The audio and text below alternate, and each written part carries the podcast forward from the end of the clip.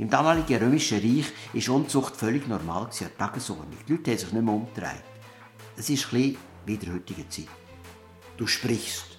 Ich bin reich und habe mehr als genug und brauche nichts. Und weißt nicht, dass du elend und jämmerlich bist, arm, blind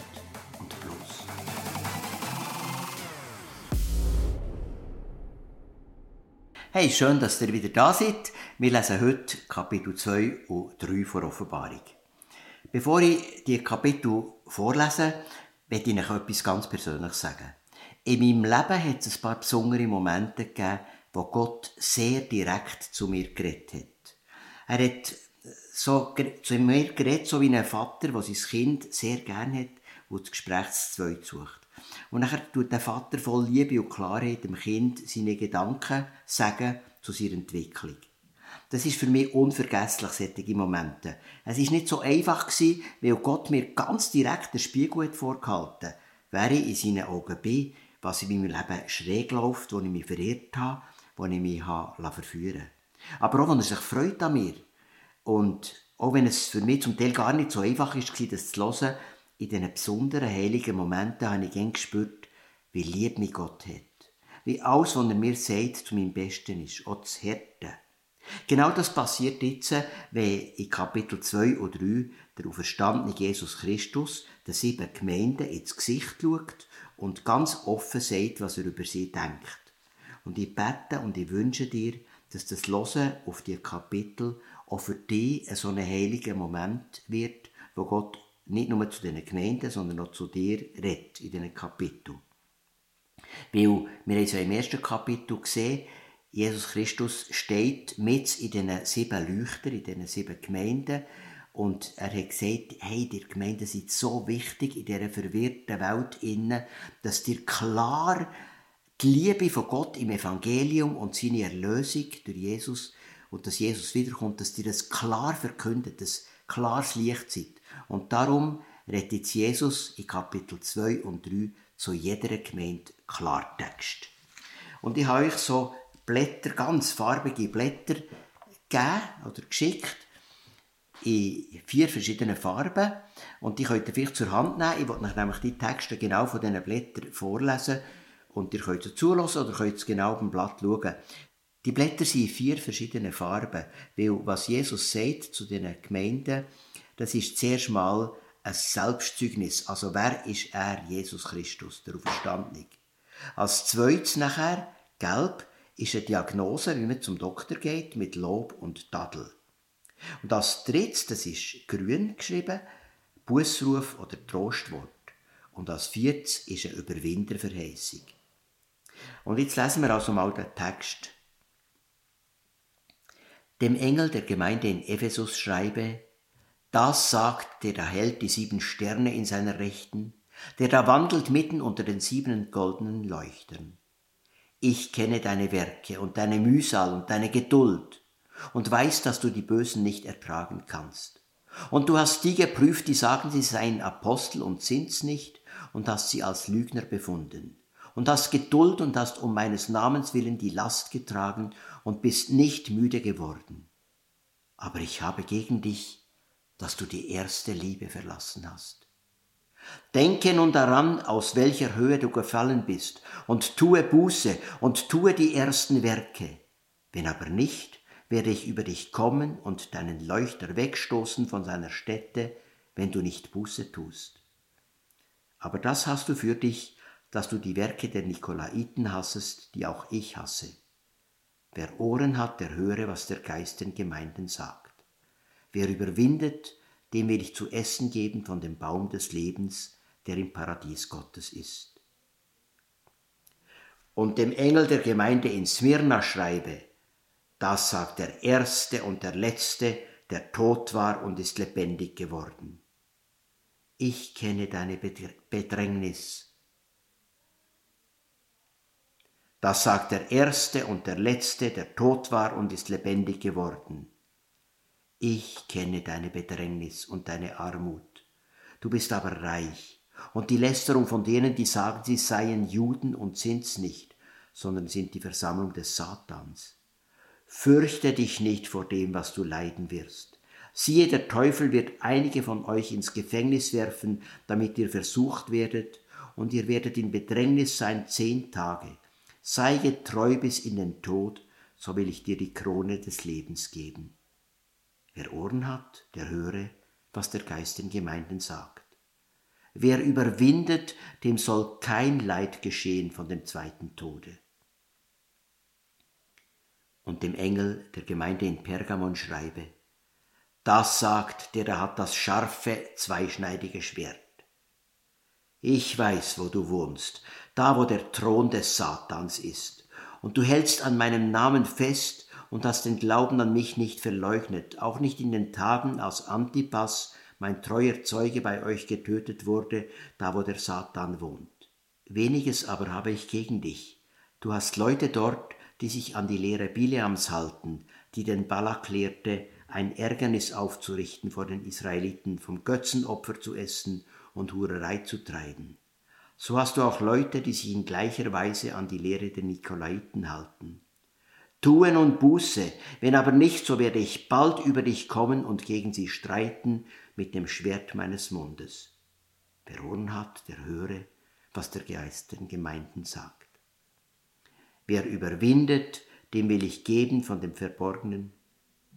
Tue nun Buße, wenn aber nicht, so werde ich bald über dich kommen und gegen sie streiten mit dem Schwert meines Mundes. Wer Ohren hat, der höre, was der Geist den Gemeinden sagt. Wer überwindet, dem will ich geben von dem verborgenen Manna und will ihm geben einen weißen Stein, und auf den Stein ist ein neuer Name geschrieben, den niemand kennt als der, der ihn empfängt. Und dem Engel der Gemeinde in Thyatira schreibe, das sagt der Sohn Gottes, der Augen hat wie Feuerflammen und seine Füße sind wie Golderz. Ich kenne deine Werke und deine Liebe und deinen Glauben und deinen Dienst und deine Geduld und weiß, dass du je länger, je mehr tust. Aber ich habe gegen dich, dass du Isabel duldest, die Frau, die sagt, sie sei eine Prophetin und lehrt und verführt meine Knechte, Hurerei zu treiben und Götzenopfer zu essen. Und ich habe ihr Zeit gegeben, Buße zu tun, und sie will sich nicht bekehren von ihrer Hurerei. Siehe, ich werfe sie aufs Bett, und mit ihr jene, die die Ehe gebrochen haben. Ich stürze sie in große Trübsal, wenn sie sich nicht bekehren von Isabels Werken, und ihre Kinder will ich mit dem Tode schlagen. Und alle Gemeinden sollen erkennen, dass ich der bin, der Nieren und Herzen erforscht, und ich werde geben einem jeden von euch nach euren Werken. Euch aber sage ich, den anderen in Thyatira, die solche Lehre nicht haben und die nicht erkannt haben die Tiefen des Satans, wie sie sagen, ich werfe keine andere Last auf euch. Doch was ihr habt, das haltet fest, bis ich komme. Und wer überwindet und meine Werke bewahrt bis ans Ende, dem will ich Macht geben über die Völker, und er soll sie weiden mit eisernem Stabe, wie die tönernen Gefäße werden sie zerschmissen, wie auch ich Macht empfangen habe von meinem Vater, und ich will ihnen geben den Morgenstern. Wer Ohren hat, der höre, was der Geist den Gemeinden sagt. Und dem Engel der Gemeinde in Sardes schreibe, das sagt, der die sieben Geister Gottes hat und die sieben Sterne. Ich kenne deine Werke. Du hast den Namen, dass du lebst und bist tot. Werde wach und stärke das andere, das schon sterben wollte, denn ich habe deine Werke nicht als vollkommen befunden vor meinem Gott. So denke nun daran, wie du empfangen und gehört hast, und halte es fest und tue Buße. Wenn du nicht wachen wirst, werde ich kommen wie ein Dieb, und du wirst nicht wissen, zu welcher Stunde ich über dich kommen werde. Aber du hast einige in Sardes, die ihre Kleider nicht besudelt haben. Die werden mit mir einhergehen in weißen Kleidern, denn sie sind's wert.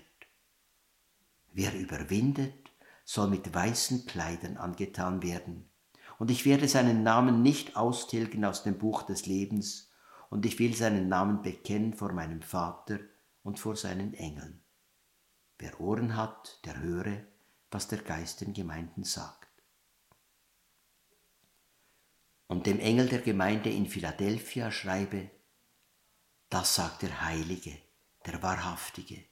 Der hat den Schlüssel Davids, der auftut und niemand schließt zu, und der zuschließt und niemand tut auf. Ich kenne deine Werke. Siehe, ich habe vor dir eine Tür aufgetan, die niemand zuschließen kann.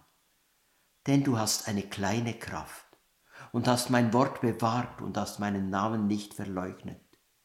Siehe, ich werde einige schicken aus der Versammlung des Satans, die sagen, sie seien Juden und sind's nicht, sondern lügen. Siehe, ich will sie dazu bringen, dass sie kommen sollen und zu deinen Füßen niederfallen und erkennen, dass ich dich geliebt habe weil du mein Wort von der Geduld bewahrt hast, will auch ich dich bewahren von der Stunde der Versuchung, die kommen wird, über den ganzen Weltkreis zu versuchen, die auf Erden wohnen. Ich komme bald, halte, was du hast, dass niemand deine Krone nehme. Wer überwindet, den will ich machen zum Pfeiler in dem Tempel meines Gottes, und er soll nicht mehr hinausgehen, und ich will auf ihn schreiben den Namen meines Gottes und den Namen der Stadt meines Gottes, des neuen Jerusalem, das vom Himmel herniederkommt von meinem Gott, und meinen Namen, den neuen. Wer Ohren hat, der höre, was der Geist den Gemeinden sagt. Und dem Engel der Gemeinde in Laodicea schreibe, das sagt der Amen heißt, der treue und wahrhaftige Zeuge, der Anfang der Schöpfung Gottes.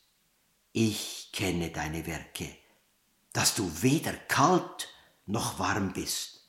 Ach, dass du kalt oder warm wärest. Weil du aber lau bist und weder warm noch kalt, werde ich dich ausspeien aus meinem Munde. Du sprichst, ich bin reich und habe mehr als genug und brauche nichts und weißt nicht, dass du elend und jämmerlich bist, arm, blind und bloß. Ich rate dir, dass du Gold von mir kaufst, das im Feuer geläutert ist, damit du reich werdest, und weiße Kleider, damit du sie anziehst und die Schande deiner Blöße nicht offenbar werde, und Augensalbe deine Augen zu salben, damit du sehen mögest. Welche ich lieb habe, die weise ich zurecht und züchtige ich. So sei nun eifrig und tue Buße, siehe, ich stehe vor der Tür und klopfe an. Wenn jemand meine Stimme hören wird und die Tür auftun, zu dem werde ich hineingehen und das Abendmahl mit ihm halten und er mit mir.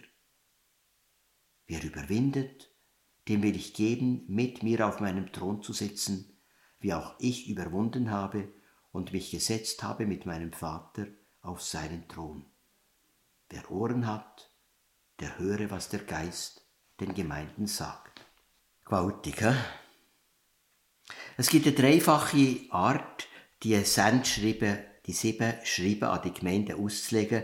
Und ich denke, alle drei Auslegungsarten haben ihre Berechtigung. Wir können die sieben Schreiben historisch lesen, geschichtlich. Mit den Sendschreiben sind die sieben geschichtlichen Gemeinden am Ende vom ersten Jahrhundert nach Christus gemeint. Gleichzeitig, denke ich, müssen wir die Sendschreiben prophetisch verstehen. Die sieben Briefe sind ja heute hochaktuell. Als Wort von Jesus Christus hat Kirchen und Gemeinden vor unserer Zeit. Sie sind eine klare und unbestechliche Durchleuchtung von unserem persönlichen Leben und von unseren Gemeinden. Und schließlich kann man die sieben Sendschreiben auch kirchengeschichtlich lesen. Ihr seht es auch noch auf dem Arbeitsblatt, das ihr auch herunterladen könnt. Die werden vielfach geschichtlich gedeutet. Ephesus wäre nachher die nachapostolische, reiche, intaktige, fleissige Kirche, die aber in Gefahr steht, die erste Liebe zu Jesus zu verlieren. Smyrna wird der verfolgten, armen, leidenden und bedrängten Kirche bis zur Zeit von Konstantin im Jahr 325 nach Christus sein. Also der Konstantin hat ja nachher die Kirche zu einer Staatskirche gemacht. Vorher sind Christen verfolgt worden. Und von 325 nach Christus ist es eine staatliche Einrichtung die Kirche und hat vieles geändert. Eben, die Folgezeit, Pergamonzeit, ist nachher eben die Staatskirche mit der Möglichkeit, als öffentlich anerkannte Kirche zu wirken. Aber die Gemeinde ist auch durch staatliche Einfluss von Irrlehren und Anpassung an die Welt bedroht, eben der Thron vom Satan ist da. Thyatira wäre nachher die Verkörperung der behäbigen mittelalterlichen Kirche mit guten Werk, aber mit einer gefährlichen Offenheit für fremde Einflüsse. Sardes wäre nachher die Gemeinde vor und nach der Reformationszeit, also vor und nach 1500, mit einer toten Kirche, wo in Rechtgläubigkeit ist erstarrt und wo zu neuem Leben muss gerufen werden. Die Kirche vor Erweckung und Missionszeit im 18. Jahrhundert, das wäre nachher Philadelphia, die Pietisten, die kleinen, eigentlich äußerlich schwachen Christen, die aber eine ungeheure Ausstrahlung hatten durch ihre Treue zu Gottes Wort und durch ihre Liebe Jesus. Mit Laodicea wären die Kirchen und Gemeinden von unseren Tagen zu sehen, die indifferente, von Lauheit bedrohte, sattige und selbstsichere Christenheit. Aber der Herr steht vor ihrer Tür und bietet Erweckung und Erneuerung an. Eben, nur bei zwei von diesen sieben Gemeinden steht in der Diagnose nichts Negatives, bei Smyrna und Philadelphia. Bei den anderen ist dann ein Bußruf. Aus Liebe und Besorgnis sagt Gott einfach, hey, passet auf, eure Lampe ist nicht mehr sichtbar, ist, leuchtet nicht mehr. Ihr werden die Menschen, die das Ziel verfehlen. Gleichzeitig ist auch für die schlimmsten zwei Gemeinden, für Sardes und Laodicea, noch eine Hoffnung da und eine Verheißung in den Augen von Jesus. Nicht einmal sie schreibt er ab, wie sie Buß tun. Es könnte noch viel zu Details gesagt werden, aber ich glaube, da könnt ihr in Gruppe zusammen diskutieren. Aber ich will noch ein Wort sagen zum Ausdruck Hurerei. Er kommt im Schreiben an Pergamon und Thyatira vor. Auf Griechisch heißt das Porneia. Das meint einerseits Unzucht, Hurerei, Pornografie im wörtlichen Sinn. Im damaligen römischen Reich ist Unzucht völlig normal gewesen, an Tagesordnung. Die Leute haben sich nicht mehr umgedreht. Es ist ein wie in der heutigen Zeit. Gleichzeitig steht der Begriff auch schon im Alten Testament für einen Götzendienst. Weil es keine echte Liebe ist, wie jemand zu einer Prostituierten geht, so verführt auch der Götzendienst von denen bis heute viele Menschen einem Leben in Lüge, Betrug, Gewalttätigkeit. Für Geld werden Leute ausgenutzt, kaputt gemacht im Kapitalismus, versklavt, ihnen wird die Würde als Geschöpf von Gott genommen. All dem sieht die Bibel durchgehend auch Hurerei. Die Offenbarung ist da in einer Linie mit den ganzen biblischen Schriften, wie sie sagt, entweder du liebst Gott von ganzem Herz oder du hängst an allerlei Mächten dieser Welt und verheerst sie als Götze, Hurerei. Es gibt keinen Mittelweg. Es gibt sowohl als auch. So redet die Offenbarung in Kapitel 17 und 18 der von der Hure Babylon. Mit dem Wort Babylon ist Rom gemeint und sein Reich. Die Hure Babylon wird geschildert als eine verführerische Frau, die sich alles um Sex und Macht und Geld dreht. Und das reine Gegenbild zu der Hure Babylon ist die andere Frau, die Brut von Christus, seine Überwinder gemeint, die nicht mit dem Strom vor Welt schwimmt. In den Sendschreiben wird erwähnt, dass eben besonders zwei Gemeinden, die jetzt Pergamon und die jetzt Thyatira, der Versuchung vor Hurerei vom Götzendienst ausgesetzt sind. So Strömungen, die eben nicht eine gute Ausstrahlung hatten, nicht im Sinn vom Evangelium waren, die werden hier erwähnt. Nikolaiten oder die, die nach dem Bileam gegangen sind, also so Strömungen in den Gemeinden, die wirklich eben von Gott abgefallen sind. Botschaft der sieben Sendschreiben ist klar. Jesus will, dass wir Christen gerade in einer endzeitlich prägten Welt voll Verwirrung und Katastrophen Leuchter sind. Darum aus Liebe und Sorge zu uns und gleichzeitig, für das die Welt durch uns die Botschaft von Rettung hört, darum redet der auferstandene Jesus Christus mit uns persönlich und mit der Gemeinde klar Text. Und jetzt schlage ich drei Schritte vor für das Gespräch in der Gruppe. Der erste Schritt ist das, was für Stichworte zu diesen Gemeinden machen mich betroffen. Im Blick auf mich bzw. auf meine Gemeinde. Markiert doch die Stellen auf dem farbigen Bibeltextblatt, zum Beispiel mit einem Ausrufezeichen am Rand. Es ist wahrscheinlich, dass es Stichwort von verschiedenen von den sieben Gemeinden sind, die euch extrem nachgehen. Gleichzeitig spürt ihr auch, meine Gemeinde, deine Gemeinde, entspricht dem ersten einer von diesen sieben. Und als zweiter Schritt tauscht er aus, was der Auferstandene gerade in deine persönliche oder gemeindliche Situation für einen Bußruf ausspricht und was er verheißt, für das wir Überwinder werden. Und reizvoll dünkt es mir auch, wäre es, wenn ihr die Aussagen von einer bestimmten Farbe anschaut, also zum Beispiel alle Selbstzeugnisse oder alle Diagnosen oder alle Bußrufe und darüber ins Gespräch kommt. Und ich werde euch noch segnen, für die Zeit jetzt, wo ihr zusammen über die ganz starken Sendschreiber redet, wo uns eben Jesus Christus selber der Spiegel vorhat. Ich tue noch beten. Jesus, danke, dass du jetzt uns durch den Heiligen Geist führst zu einem ganz guten und tiefen Gespräch und wir spüren, dass die Sendschreiben nicht nur in eine frühere Zeit reden, sondern mit unserem persönlichen Leben. Amen.